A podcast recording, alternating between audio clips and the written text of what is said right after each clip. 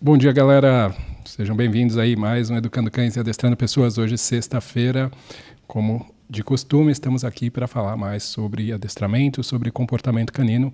E o nosso assunto de hoje é como acelerar os resultados nos nossos treinos. Se você é adestrador ou se você simplesmente não trabalha com isso profissionalmente, mas simplesmente treina o seu cão, você está sempre procurando, obviamente, conseguir os melhores resultados o mais rápido possível. Deixando claro, óbvio, aqui eu vou já logo no começo uh, falar que essa live vai falar sobre as estratégias, né, os processos que eu uh, sigo recomendo para que a gente consiga acelerar os nossos resultados, sempre dentro de um procedimento ou de uma limitação ética, certo? Então eu não vou uh, visar resultados uh, mais rápidos, comprometendo o bem-estar do animal, colocando as pessoas em risco ou o relacionamento das pessoas em risco, certo? A gente sempre vai escolher as estratégias de treinamento que a gente vai utilizar, respeitando esses aspectos. Mas vamos lá. Se eu estou pensando em acelerar os resultados dos meus treinamentos, eu tenho que entender por que, que isso é tão relevante, por que, que acelerar os resultados é tão importante.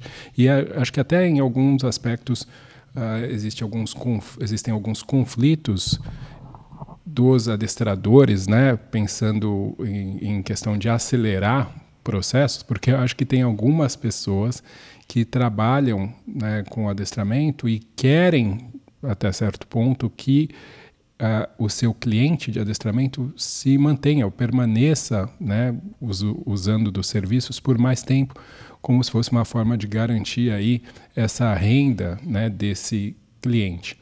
O que obviamente não é a, a coisa, é, não faz sentido, né? Se você for pensar o que é a profissão de adestrador.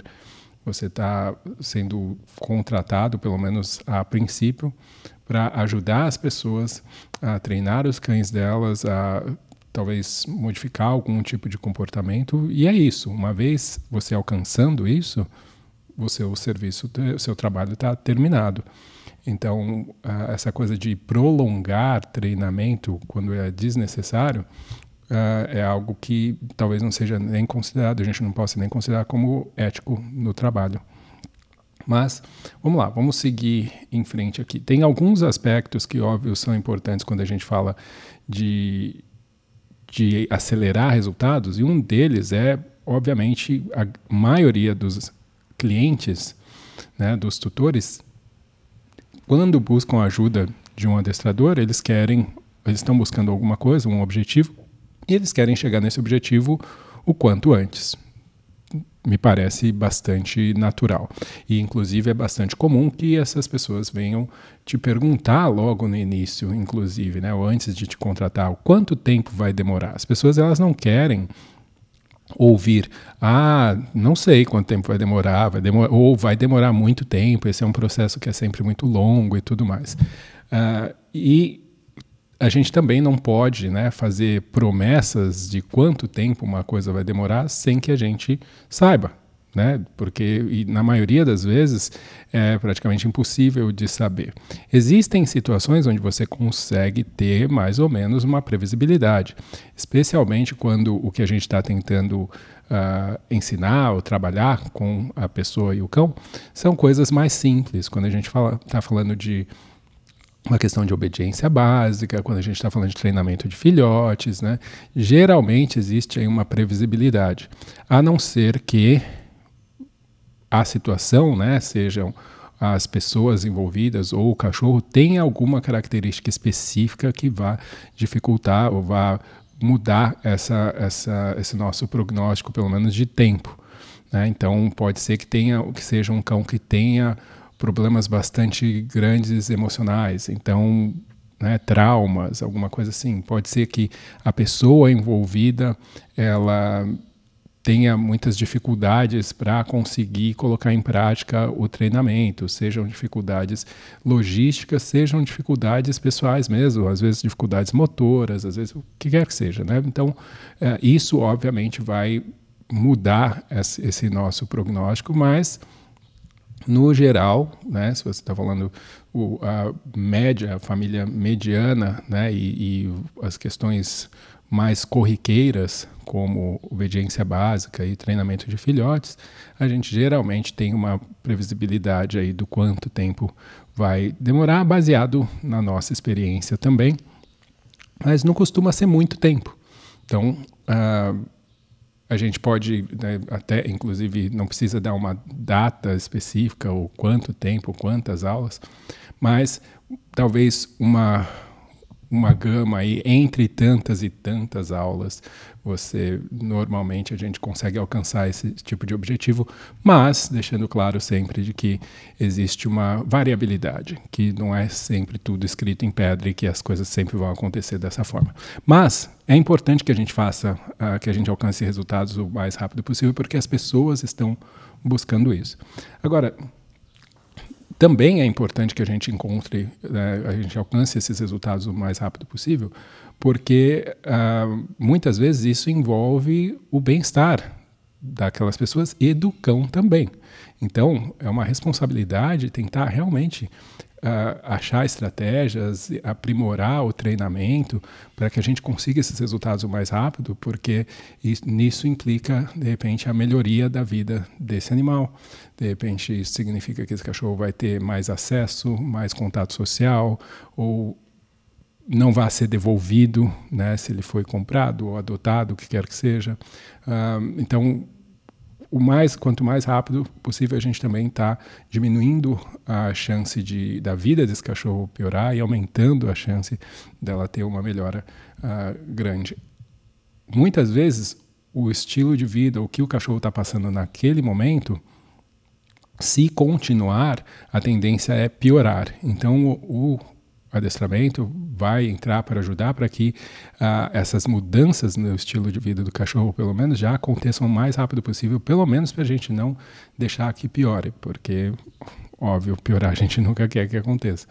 Mas. Uh, quanto mais rápido a gente conseguir trazer mudança, e essas mudanças, quando a gente fala de adestramento, elas não são só mudanças geradas pelo treino em si na prática. São todas as mudanças geradas através da educação geral, a educação das pessoas, uh, através das uh, mudanças no meio, né, que, que são feitas para ajudar na alteração dos comportamentos. Então, tem uh, uma gama de coisas. O adestrador ele não é só a pessoa que uh, vai lá e treina o cachorro e trabalha diretamente com o cachorro. Ele é a pessoa que vai educar, que vai orientar e que e essas, essas orientações elas vão ter diretamente uma influência no uh, na dinâmica do convívio das pessoas, no, no, na realidade do cão. Então, quanto mais rápido isso acontece, melhor também.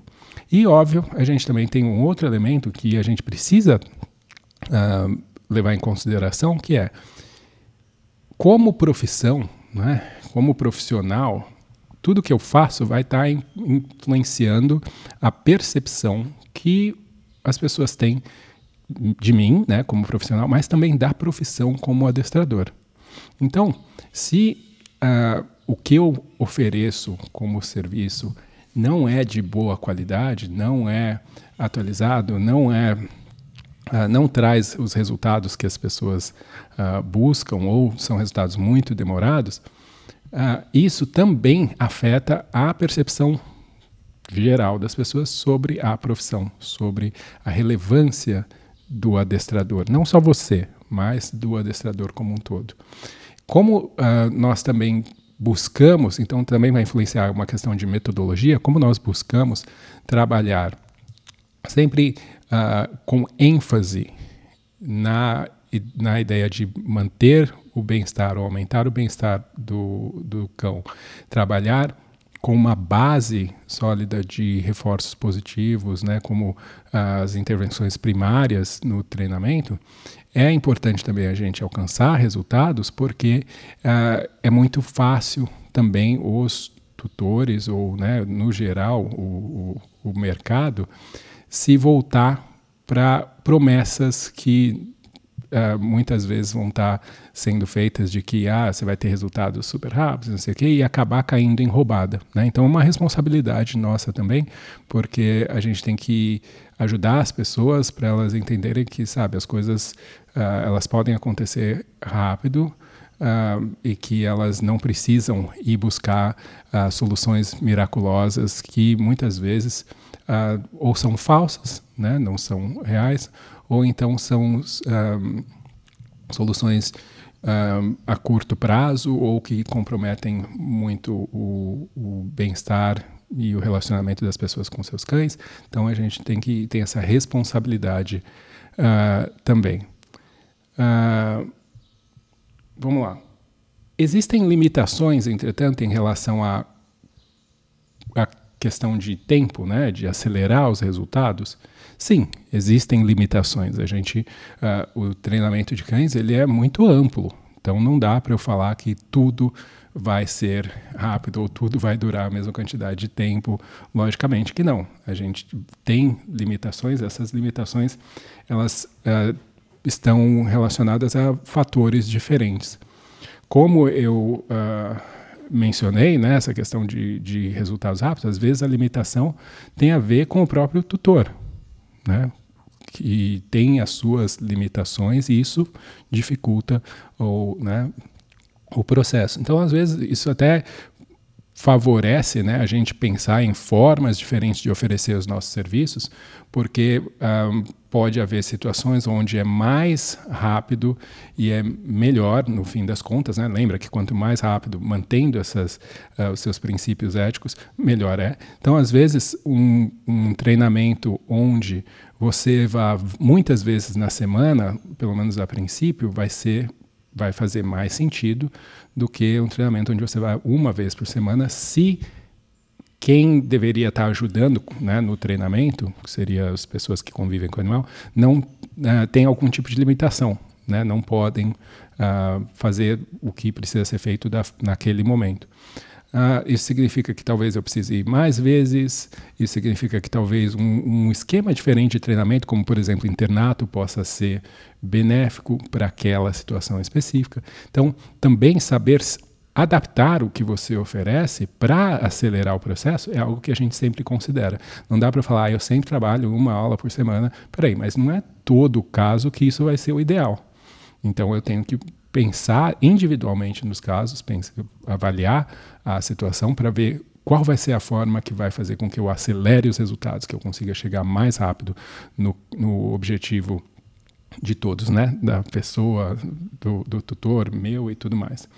Uh, também o tipo de treino que a gente vai fazer, ele é influenciado como eu falei no começo, né? Tem coisas que são relativamente simples, corriqueiras, como treinamento básico de obediência, um, treinamento de filhotes, né? Que são, mas existe uma questão individual de cada cão, lógico, que está relacionada a questões emocionais, né? Então, logo no sentido, no, logo no começo eu falei, então a gente tem limitações de cunho emocional, ou seja, pode haver uh, cães que vão ter, vão precisar de mais tempo. Tá? A gente tem que tomar cuidado, entretanto, porque quando eu falo isso, as pessoas tendem a usar isso como uma desculpa para que todo o treinamento dela demore. Né? Que todo fala que ah, esse é um processo longo. Não, não precisa ser assim. E uh, são poucos casos mas existem casos onde sim o cachorro precisa de mais, muito mais tempo do que o outro. Mas uh, na maioria das vezes é só uma questão de nós adaptarmos o que a gente está fazendo, a gente entender né, as questões de cada indivíduo e ainda assim conseguir uh, os nossos resultados, uh, os resultados mais rápidos. Uh, essa adaptação é uma questão natural que todo adestrador tem que levar em consideração. A gente não treina todos os cães da mesma forma. Mesmo que a gente vá treinar 10 cães as mesmas coisas, né, provavelmente alguns desses cães vão precisar de uh, setups de organização, de pensar nos treinos de uma forma um pouco diferente, de onde eu vou treinar, de por quanto tempo eu vou treinar, de uma forma um pouco diferente, para que a, dessa forma esse cão consiga uh, passar por esse processo tão rápido quanto os outros. Né? Então eu tenho que levar em consideração como o animal está se sentindo para isso. Uh, uma coisa que é interessante é a gente pensar né, isso. Eu, eu gosto de uh, estudar bastante uh, questões sobre neurologia, né, sobre psicologia, seja animal, seja humana, porque, inclusive, tem muitas questões uh, que são muito similares, né, especialmente como o nosso cérebro funciona, dos mamíferos no geral. Um, e uma das coisas que a gente tem que levar em consideração é que quando a gente está falando de uh, sobrecarga cognitiva, ou seja, o que, que, isso significa? Muita coisa acontecendo no seu cérebro, né? existe uma, e é uma questão é normal, né? existe uma sobrecarga, existe uma, um, uma dificuldade, vai ter uma diminuição na capacidade de aprendizado. Né? Esse aprendizado vai ser mais lento. E o que, que isso significa para nós como adestradores? Que a gente tem que prestar atenção que quando a gente está treinando um animal, eu tenho que levar em consideração se o que está acontecendo naquele momento, uh, as informações que aquele animal uh, está recebendo, se elas não são informações demais. E o que, que isso quer dizer? Não é só a informação que eu estou tentando passar diretamente, é o que eu estou tentando ensinar, mas as informações que estão no ambiente. Né? Então, por exemplo, eu, tô, eu vou chegar num, num lugar e vou trabalhar com um cão, mas esse cão ele ainda é muito receoso de mim. Ele tem muito medo de mim ainda. Uh, ou fica apreensivo, não tem muita certeza e tal. Ou seja, né, tem um nível de ansiedade aí. O quanto que o cérebro dele está tendo que usar de energia e ocupar né, a, a energia dele para lidar com aquilo, para lidar com essa ansiedade, é uma é muito mais do que um cão que está totalmente confortável na minha presença. Isso vai fazer o quê? Com que o quanto sobra, né, eu estou falando energia para simplificar a questão, quanto sobra de energia ali cerebral, entre aspas, para esse cão uh, focar no aprendizado novo, e conseguir memorizar e absorver aquilo, vai ser muito menos do que um cão que está confortável 100% com a situação. Tá? Então, eu tenho que pensar, peraí, vale a pena eu ficar com esse cão que ainda não está legal, assim, não está confortável comigo, eu ficar tentando ensinar ele alguma coisa, senta, ou vem até mim, ou faz um target, o que quer que seja. Uh, vale a pena eu ficar tentando fazer isso e ou vale a pena eu trabalhar primeiro para fazer com que ele se sinta mais confortável comigo, né? Pode ser que enquanto eu treine, né, ele assentar, enquanto eu treine alguma outra coisa, ele vá gradativamente se sentindo mais confortável comigo. Mas tudo isso que eu estou tentando ensinar, não necessariamente ele vai estar tá aprendendo da melhor forma, ou vai estar tá realmente guardando. Então é como se eu tivesse, como se eu tivesse que repetir tudo aquilo depois. Então Uh, eu prefiro, né, nesse caso, usar toda a energia do cérebro daquele, daquele cachorro, toda, uh, tudo que ele tem né, de capacidade de absorção, de, de aprendizado, para primeiro se sentir mais confortável, mais tranquilo comigo, para daí sim eu começar a, né, quando tiver mais espaço, quando for mais fácil para ele lidar com essa situação, para daí sim a gente começar a, a exigir né, dele mentalmente para as questões de, de, de outros aprendizados. Né? Isso vai ser a mesma coisa quando, por exemplo, esse cão tem que lidar com um ambiente novo. Então, o que está sendo recrutado da cabeça dele para lidar com esse ambiente, se for muito, o que vai sobrar para ele conseguir lidar e, e guardar a informação nova sobre um truque que você está ensinando, que seja, qualquer coisa, vai ser muito menos. Então, eu ficar insistindo e treinar nesse lugar vai fazer que o aprendizado seja muito mais lento.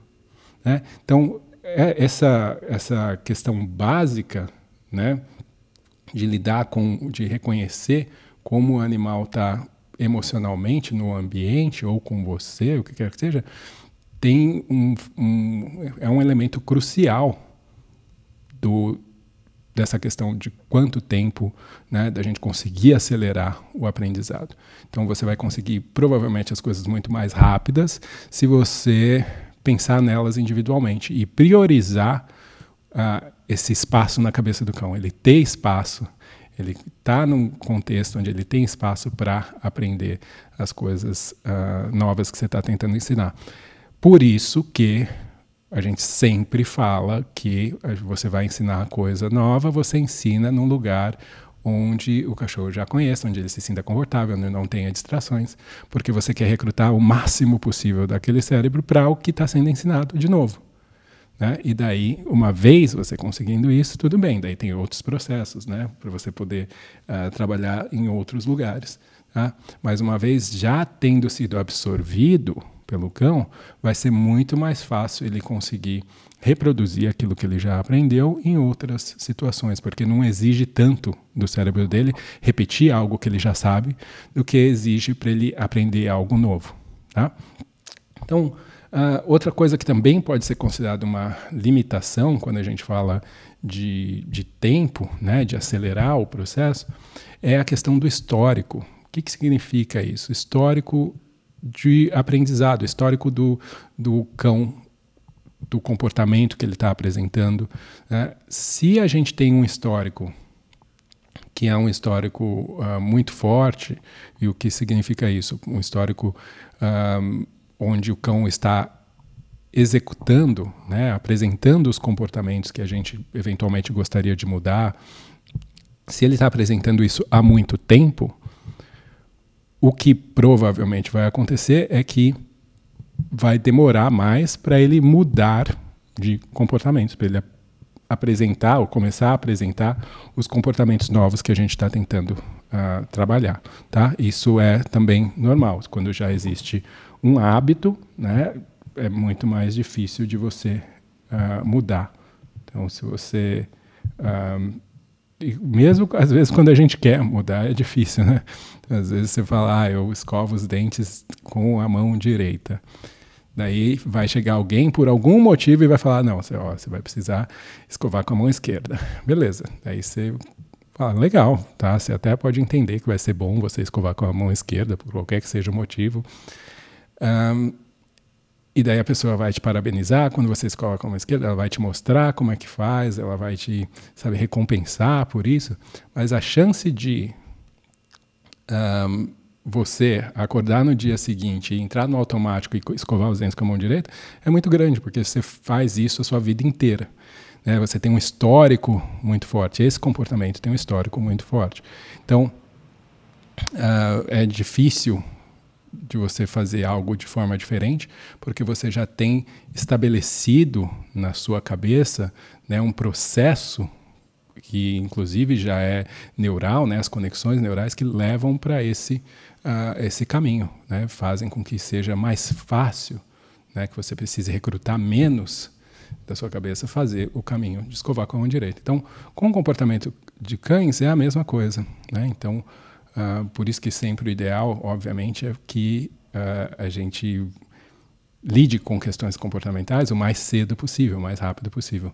Quando elas estão acontecendo por muito tempo, aí é muito mais uh, difícil. Então, você vai precisar escolher estratégias que façam com que essa mudança de comportamento seja acelerada, mas você vai ter que levar em consideração essa questão do histórico e daí buscar formas de né, dificultar talvez o, a, o, cão apresentar esses uh, comportamentos tão reforçados já. Então eu poderia, por exemplo, colocar uh, um aviso, um, escrever na minha mão toda a noite uh, algum sinal para eu usar a mão esquerda. Então, tudo bem, toda vez que eu fosse lá de manhã, tal, com aquele sono, escovar os dentes, eu olhava pra, olharia para minha mão. Né? Ou podia estar na própria pasta de dente, ou na escova. Mas eu vou ter que fazer alguma coisa extra né? para ajudar a mim mesma, lembrar que eu tenho que buscar um outro, um outro padrão comportamental. Uh, no caso do cachorro, a mesma coisa. Né? E mesmo assim, né, é uma questão de, um, de tempo. Né? E, óbvio, tem a limitação relacionada à questão de comprometimento, como eu já mencionei, essa questão. Uh, existem limitações que as pessoas podem ter, às vezes, uh, logísticas, né? Ela, a pessoa trabalha demais, né? Porque por mais que você, como treinador, uh, treine o cão, existe sempre um elemento aí importante das pessoas que convivem com esse animal, né? Então, se não há um comprometimento, porque tudo bem, questões logísticas, às vezes a pessoa ela tem realmente aquelas dificuldades e não tem muito como mudar e você vai a gente vai falar mais para frente sobre isso. Mas a questão de comprometimento, que é o que é a compreensão da pessoa da, da, do papel dela dentro desse processo e não só a compreensão, mas o comprometimento de que, beleza, eu vou fazer a minha parte, eu reconheço que a minha parte é essencial para que esse processo aconteça o mais rápido possível. Se não há esse comprometimento, então, óbvio, a gente vai ter um, uma chance maior de que esse treinamento vai demorar mais, né? porque não, um, um dos elementos importantes do processo de treinamento não estará presente ou vai ser falho. Então a gente vai precisar, óbvio, de um comprometimento. Então o adestramento ele pode ser rápido, mas há vários elementos que são importantes para que isso seja possível. Então vamos lá, vamos pensar o que, o que fazer então, né? Uh, pelo menos em questão organizacional. Eu tenho que pensar uh, para conseguir acelerar o, o, meu treinamento, eu vou levar em consideração, lembra que eu falei a questão do histórico? Né? Eu tenho que, então, tentar gerar um equilíbrio ou, na verdade, um desequilíbrio diferente histórico. E o que, que significa isso, esse desequilíbrio histórico? No momento, vamos voltar para aquele exemplo da, da questão do, do escovar os dentes. Quando eu começo a escovar os dentes com a minha mão esquerda, existe um desequilíbrio histórico de comportamentos. Né? O comportamento de escovar os dentes com a mão direita ele é muito mais forte, ele tem um histórico muito maior. Né? São milhares de vezes eu fazendo isso desse jeito. Contra pouquíssimas vezes que eu fiz com a mão esquerda. Né? Então, eu tenho que tentar uh, pensar em comportamento, pensar em, em mudança comportamental, mudando essa balança, fazendo com que eu consiga aumentar o mais rápido possível o número de vezes que o comportamento desejado novo ele seja uh, reforçado. Né? Então, de preferência, eu até gerar reforços extra, né, para fazer com que aquilo seja ainda mais saliente, mais relevante. Mas a minha ideia é fazer com que o comportamento indesejado possa ser imediato, possa ser parado, né, impedido de acontecer, e que o comportamento novo ele passe então a ser reforçado, reforçado, reforçado, reforçado, reforçado. E eu vou tentar criar o máximo possível de histórico para primeiro igualar, mas eventualmente desigualar novamente, mas aí para o lado que é o lado que eu estou uh, buscando. Né? Então, reconhecer que por conta da lei da equivalência a gente precisa mudar esse, esse histórico. Isso especialmente quando a gente está falando de comportamentos uh, indesejados, né? às vezes alguns problemas de comportamento e tal. Então, a gente tem que levar em consideração isso. Uh, existem situações onde você vai ter que realmente fisicamente impedir o animal de conseguir praticar o comportamento indesejado porque é tão forte, porque ele já faz isso há tanto tempo, que realmente fica uh, impossível você ficar simplesmente esperando a construção de reforço do comportamento novo. Um, óbvio que quando eu penso em, em, adestramento, eu nunca posso deixar de levar em consideração o realismo. Eu tenho que ser realista em relação ao que pode ser alcançado ou não. Eu não vou conseguir um, um, trabalho ou acelerar os meus resultados se os resultados que eu estou buscando eles não são realistas. Né? Eles são resultados que não condizem com a realidade, com o, o, o que eu tenho ali disponível. Então, como eu falei, eu já falei de vários, vários elementos que são importantes.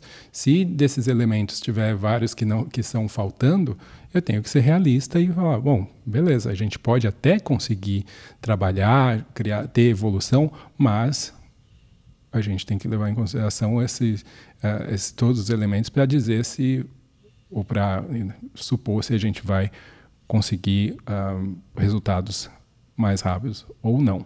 Tá? Então, ser realista tem a ver com uh, saber o quanto de experiência um cliente tem, né, o quanto de tempo ele vai precisar para aprender, o quanto de disponibilidade ele tem, né, o quanto de disponibilidade no sentido quanto de tempo ele vai poder investir no treinamento uh, do cão dele ou as pessoas que convivem com esse cão no geral, a organização social que existe no ambiente em, que esse cachorro vive, porque não adianta, né, como a gente sabe, uma pessoa faz de um jeito, a outra faz de outro e tudo mais, daí, óbvio, o, o tempo para você conseguir alcançar sucesso vai ser maior. Você também tem que ser realista em relação à sua capacidade como treinador, sua experiência, né, e computar isso também, pode ser que o seu, o seu tempo seja um pouco mais lento, né? Porque você, às vezes você está no começo da profissão, às vezes é um caso muito diferente, uh, vai exigir mais recursos seus, né, mentais ali, de estudo, de esforço, e às vezes isso também pode uh, influenciar. Então, nunca perca uh, essa perspectiva realista das coisas. E é muito importante que isso seja parte do, do que você faz e seja compartilhado com as pessoas com quem você trabalha, com seus clientes, porque o, a pior coisa é você criar expectativas que não são realistas e depois não poder, não conseguir entregar, né? não conseguir dar para as pessoas aquilo que você uh, imaginou que seria possível. Tá? Se a sua imaginação você viaja e, e fica só no que seria o ideal, né? óbvio, quando a gente pensa em, em realismo, a gente também leva em consideração uh, uma coisa que é importante, que é a idade do animal, né? Às vezes a capacidade de alcançar, de fazer certas coisas não vai uh, ser, não vai acontecer quando o animal é muito jovem, ou às vezes o animal já é muito velho, tem certas coisas que não, não vão ser alcançadas. Uh, tem a ver, às vezes, com a questão de raça, né? Então, algumas coisas vão ser mais difíceis uh, ou mais fáceis para alguns, uh, algumas raças ou indivíduos, né? Então, isso tudo está incluso aí. quando a gente pensa em ainda né, no que eu posso fazer, eu tenho que pensar em consistência e eu tenho que também pensar em repetições. Consistência, acho que a própria palavra né, já deixa bem claro. Uh, se eu vou treinar o, o, cão e a cada dia eu faço as coisas um pouco diferentes, né, então dificilmente eu vou conseguir resultados muito rápidos. Né? Então, para o cão é muito importante essa consistência, essa previsibilidade. Né? Ah, e número de repetições também. Existe uma questão natural de, sabe, até motora mesmo, de repetir e repetir e repetir e criar. É muito comum as pessoas usarem o termo memória muscular, mas não é que o músculo tem uma memória, mas são as conexões neurais que, que estão associadas aos movimentos musculares é que elas vão ficando mais fortes. Então o animal vai ficando, vai fazendo aqueles movimentos mais facilmente, mais rapidamente, precisando pensar menos, gastando menos energia mental. Então uh, repetições são muito importantes, por mais que uh, pareça às vezes chato, né? dependendo do que você está ensinando, as repetições elas são muito importantes. E daí você vai precisar um, também pensar em, em, como aumentar esse número de repetições e normalmente, normalmente isso tem a ver com discutir com as pessoas que convivem com o animal para que essas repetições elas, elas, ocorram muito mais do que só quando for durante a aula, do que só quando for durante o treinamento com você. Né? E daí isso você vai notar, vai aumentar, vai acelerar muito o, o, o aprendizado dos cães. Então, observar onde essas repetições podem acontecer e orientar as pessoas né, para que essas repetições ocorram uh, vai sim ajudar bastante. E óbvio, como eu falei, consistência, a forma que você faz as coisas, a forma com que você fala, a forma com que você faz um sinal, tudo isso também vai, vai facilitar a compreensão do cão e aumentar a velocidade do aprendizado. Uh, tudo isso, entretanto, né, só vai poder acontecer né, quando a gente pensa em, em des, esse desequilíbrio histórico de comportamento, quando a gente pensa em consistência, quando a gente pensa em repetições, só vai ser possível de acontecer se você iniciar o seu trabalho com um planejamento. Né? Um planejamento, uh, isso, por isso vai influenciar muito a sua consistência. Né? Porque o que é um planejamento? É você criar um mapa. Né? Esse mapa, o que, o que é um mapa? Se você colocar lá no Google, né, no Google Maps, no seu celular, ou o que quer que seja. Você quer chegar num lugar. Né? Se você quer chegar num lugar, o que, que o Google precisa saber primeiro? Ele precisa saber onde você está agora. Né? Se você não sabe, não tem consciência clara de onde se está agora, não tem como fazer um mapa correto para onde quer se chegar. Né? Você vai ficar simplesmente, ah, gostaria de chegar lá, mas né, você fica, aí é que se age de forma inconsistente, fica indo de um lado para o outro e não realmente consegue se alcançar ou se criar um plano para chegar onde quer. Esse plano, muitas vezes, você pode ter, vamos supor, acontecer um acidente no meio do caminho lá no Google Maps. Ele vai falar, ó, dá a volta, faz por esse lado aqui. Ou, ah, tá um engarrafamento aqui por que quer que seja. Ele vai te dar a opção, ó, você pode continuar por aqui, vai demorar tanto tempo, ou você pode ir por esse outro lado, que pode demorar a mesma quantidade de tempo, mas vai ser mais fácil, vai ser menos cansativo para você e tudo mais. Né? Você vai continuar se movendo e talvez isso seja importante para você. Né? Então, você planejar o seu treinamento é muito importante. Então, como eu falei, você tem que primeiro saber onde você está. Então, isso tem a ver com né, conhecer o cão e principalmente como esse cão ele uh, reage emocionalmente a o mundo ao redor dele. Né? Como eu falei, eu tenho que estar tá buscando trabalhar sempre num nível de conforto onde faça com que a cabeça desse cão tenha espaço para o que eu estou uh, uh, tentando ensinar. Tem espaço no sentido não de arquivar aquilo, mas para conseguir trabalhar aquilo enquanto eu estou ensinando. Que a energia dele ali, né, que a atenção dele, que o foco dele não precise ser dividido com uh, várias outras coisas, porque isso vai fazer com que o meu que o aprendizado seja muito mais lento, tá? Então, reconhecer, olhar para o cachorro. E isso tem a ver com saber onde se está. Né? Onde que eu estou com começando? Qual é a minha matéria-prima? O que, que eu tenho para eventualmente dar o primeiro passo no caminho para chegar no meu destino? Né? E daí, uma vez eu tendo uh, isso, claro, eu preciso, ainda pensando na analogia do mapa, eu preciso saber de ponto A até o ponto B, né, do meu, do meu, uh, da minha partida até o meu destino, eu preciso entender quais são as coisas que eu preciso fazer dentro de uma ordem lógica. Então, o que, que, que, que isso significa? Se eu quero chegar a ensinar um cão a fazer algo complexo, né, no final, alguma coisa que requeira diversas habilidades, então eu vou precisar pensar qual é a ordem em que eu preciso ensinar essas habilidades individualmente até eu poder chegar lá no fim e ter o cachorro fazendo tudo aquilo. Então, uh, isso pode incluir, eu vou tentar pensar num exemplo aqui para ficar mais fácil de visualizar. Então vamos supor que eu estou pensando, ah, eu gostaria de, ou eu preciso ensinar esse cão a, a ele vai viajar.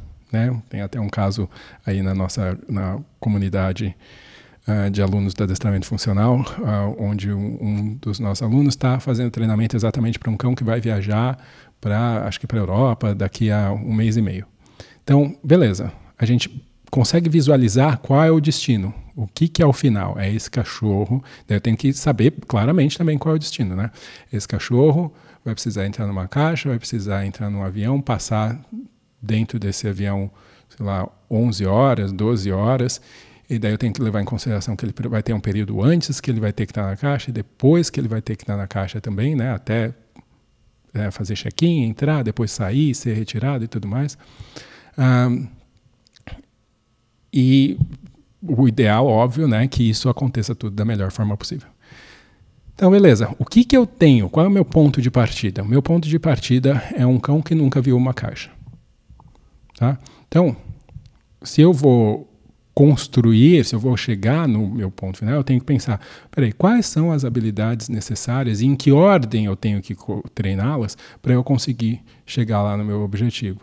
Não adianta eu querer, ah, eu estou com um cachorro hoje que nunca viu uma caixa, então amanhã eu vou lá no aeroporto com o cão, pego uma caixa e coloco ele dentro lá para ele se acostumar.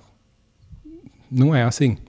Né? Eu tenho que pensar, beleza, então eu vou trazer essa caixa para onde? Para o lugar onde esse cachorro está acostumado, ele vai ficar na casa dele. Lembra que ele precisa de espaço mental para poder aprender algo novo? Se eu levo ele para o aeroporto, só de estar tá ali, né, qualquer coisa nova que eu esteja tentando ensinar já vai ser né, muito mais difícil para ele.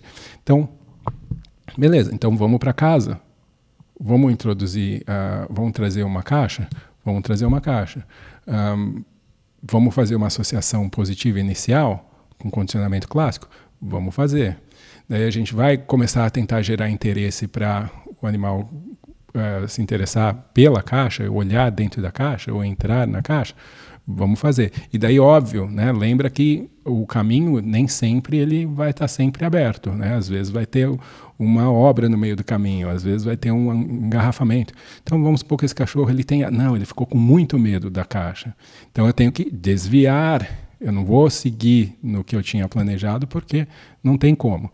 Né? Então, beleza, então eu vou fazer uma apresentação mais gradativa. De repente eu vou usar alguma coisa relacionada ao odor, ou eu vou separar, dividir essa caixa em dois pedaços para que ela se torne menos uh, assustadora ou intimidadora para esse cão. Né? Depois esse cachorro vai entrar, depois esse cachorro vai fazer alguma coisa específica lá dentro, depois eu posso colocar a parte de cima, depois eu posso colocar a porta, depois eu posso fechar essa porta por alguns instantes, depois fechar por mais tempo, depois esse cachorro vai ficar mais tempo, depois eu posso começar a mover essa caixa, depois eu posso carregar essa caixa, depois eu posso colocá-la no carro, onde ele vai ficar se movendo, mas o carro possivelmente é um lugar que ele já conhece. Depois eu posso levar esse cachorro só para passear no aeroporto, sem caixa, sem nada, né? E, e gradativamente eu vou construindo uma coisa em cima da outra, tenho dentro de uma ordem para quando eu chegar no final tá? Beleza, eu tenho todos os elementos necessários para chegar onde eu quero. Se eu não planejo, né, a chance de eu demorar muito mais tempo para alcançar meu objetivo é muito maior. Que a coisa fica desconexa e o que acontece? Eu começo a apresentar um desafio para o animal que ele não teve o preparo anterior para conseguir lidar com aquele desafio de uma forma fácil. Né? Então, eu tenho que ordenar as coisas. Então, dentro do meu planejamento, lembra sempre dessa questão do, do Google Maps, né? Tem o seu lugar onde você está, que é reconhecer exatamente, de forma realista, quem é você como treinador, quais as condições que você tem, que o ambiente tem e quem é o cão com quem você está trabalhando. No treino, né, de forma mais prática, o que, que a gente uh, constata que faz com que o adestramento ele uh, tenda a ser acelerado. Existe também uma, uma questão que talvez valha a pena ressaltar aqui, que existem coisas que os animais aprendem por uma experiência só. Tá? Algo acontece uma vez só um, e é o suficiente para gerar um aprendizado que se fixa na cabeça do cão. Tá? Então vai depender bastante. Não existe uma previsibilidade, né? mas existe esse fenômeno de aprendizado por repetição única, que eles chamam, acho que é isso, ou por experiência única. Tá? Então, o que a gente tenta fazer é fazer com que o aprendizado ele tenha uma associação uh, emocional intensa com uh, o que está sendo ensinado, mas uh, principalmente positiva.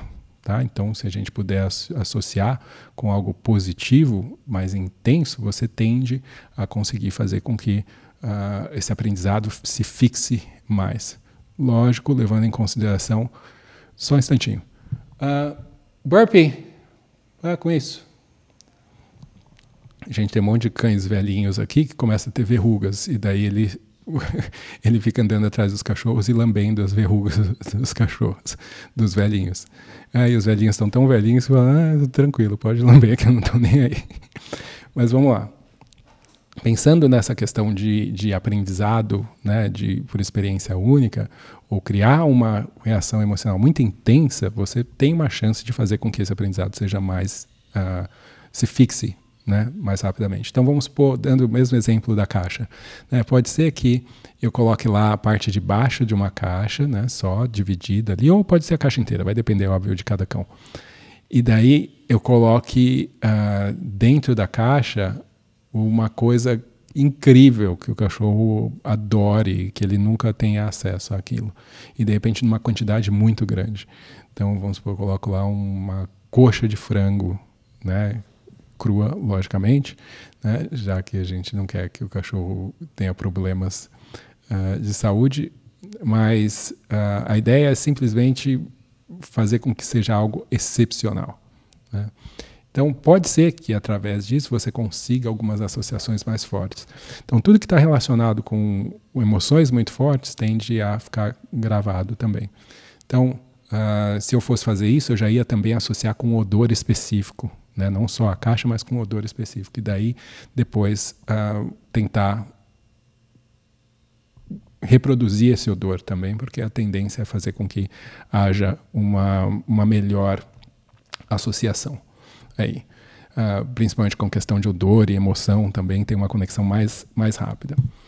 Uh, então eu quero fazer com que o, o, aprendizado, no, que os treinos eles sejam divertidos e que, se possível, algumas associações específicas, especialmente os primeiros contatos, sejam intensos emocionalmente. Quando você tem eh, emoções intensas negativas também, também o aprendizado pode ser muito rápido. Tá? Então a gente tem que tomar por, muito cuidado. Por isso que traumas, às vezes, é uma repetição só, uma situação só, você já gera um trauma e o cachorro vai lembrar para o resto da vida. A gente quer fazer isso do outro lado. Né? Uh, a gente quer fazer com que o aprendizado ele seja muito simples, muito fácil na perspectiva do cachorro. Que haja um nível de desafio, mas que ele sempre vai conseguir alcançar o sucesso. Tá? Isso é algo que é muito relevante. Isso significa você dividir o seu plano de treino, dividir os passos para você chegar onde você quer. A tendência natural é a gente tentar acelerar, porque a gente, você vê como é contraditório, né? Uh, eu quero acelerar, eu quero resultados mais rápidos. E daí o que a gente faz é a gente dá passos muito grandes. Só que os passos muito grandes tendem, e muito rápidos, né, uh, tendem a ser muito mais difíceis para o cão. Né? E daí, lembra aquela questão, a cabeça dele não consegue lidar com isso. Então, dentro do adestramento, é realmente, a gente tem que pensar do lado oposto. Em vez de eu dar passos grandes e rápidos, eu tenho que dar muitos passos bem curtinhos. Tá? Então, cada passo vai ser considerado fácil pelo animal, porque o passo é curto o suficiente.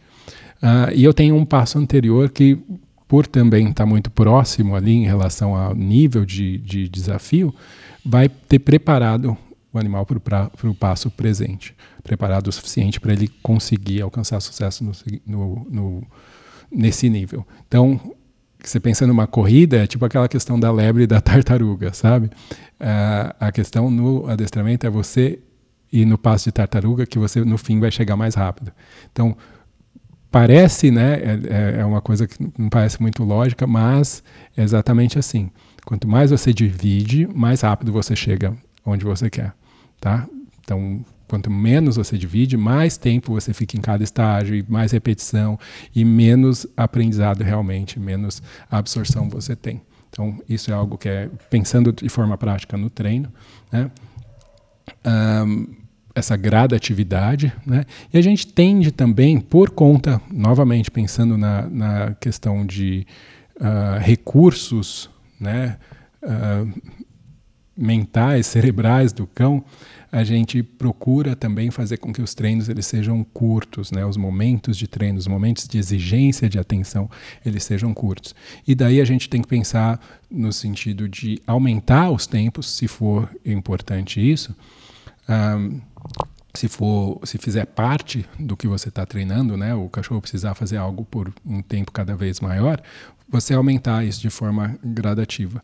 Mas inicialmente, né, períodos bem curtos uh, do que quer que você esteja fazendo, que esteja né, exigindo do cão uh, aqueles recursos mentais, e daí é como se o cão fosse ficando cada vez mais capaz, como se ele tivesse uh, um condicionamento mental melhor.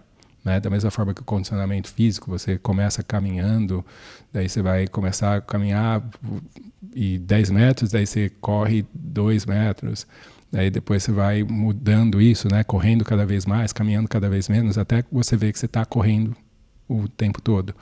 Então, com o treinamento é mais ou menos isso, você vai criando esse condicionamento, né, tendo intervalos maiores e treinos curtos, e daí gradativamente você mudando a ordem disso, onde os intervalos vão ser maior, menores e os treinos vão ser por períodos maiores, e você vai então ter desenvolvido no animal esse condicionamento.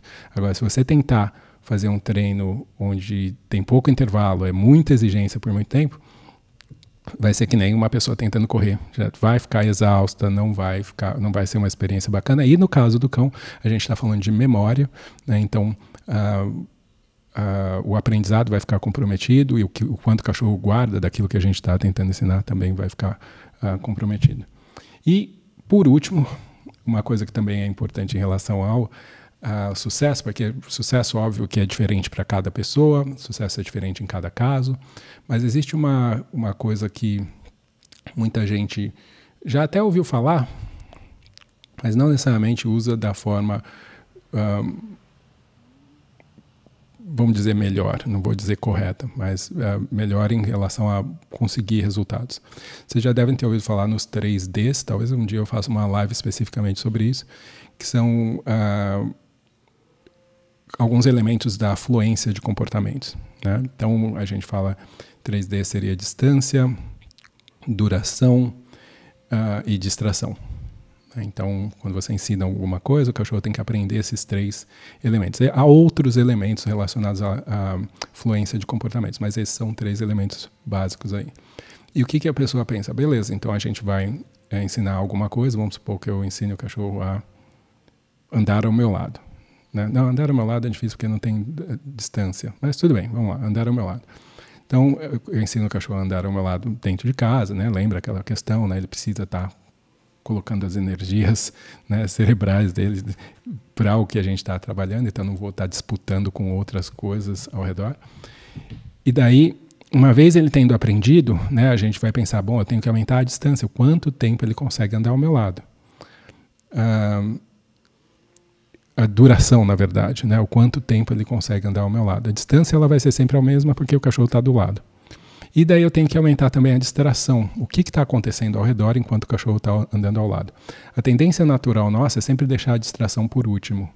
E o que vocês vão notar é que você deixando a distração por último vai demorar muito mais para o cachorro conseguir lidar bem com distrações.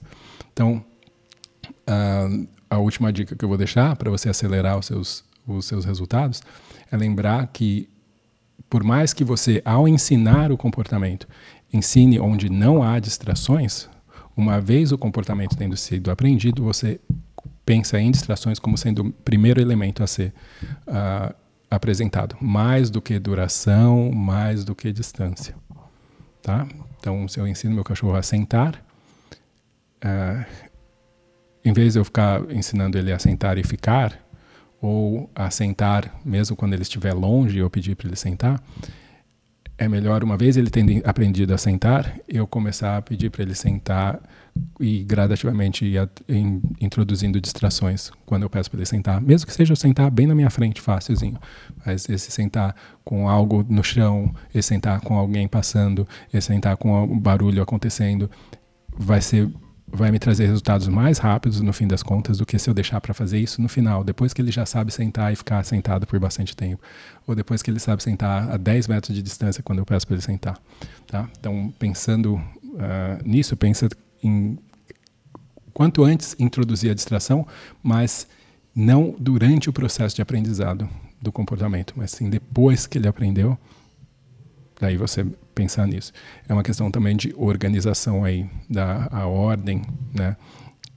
do, do processo de, de ensino, de fluência de, de cada coisa que você está ensinando. Bom, é isso. Acho que depois dessa live vocês vão todos conseguir ensinar as coisas muito mais rápido, correto? Bom, galera, é isso. Espero que vocês tenham curtido. A gente vai ficando por aqui.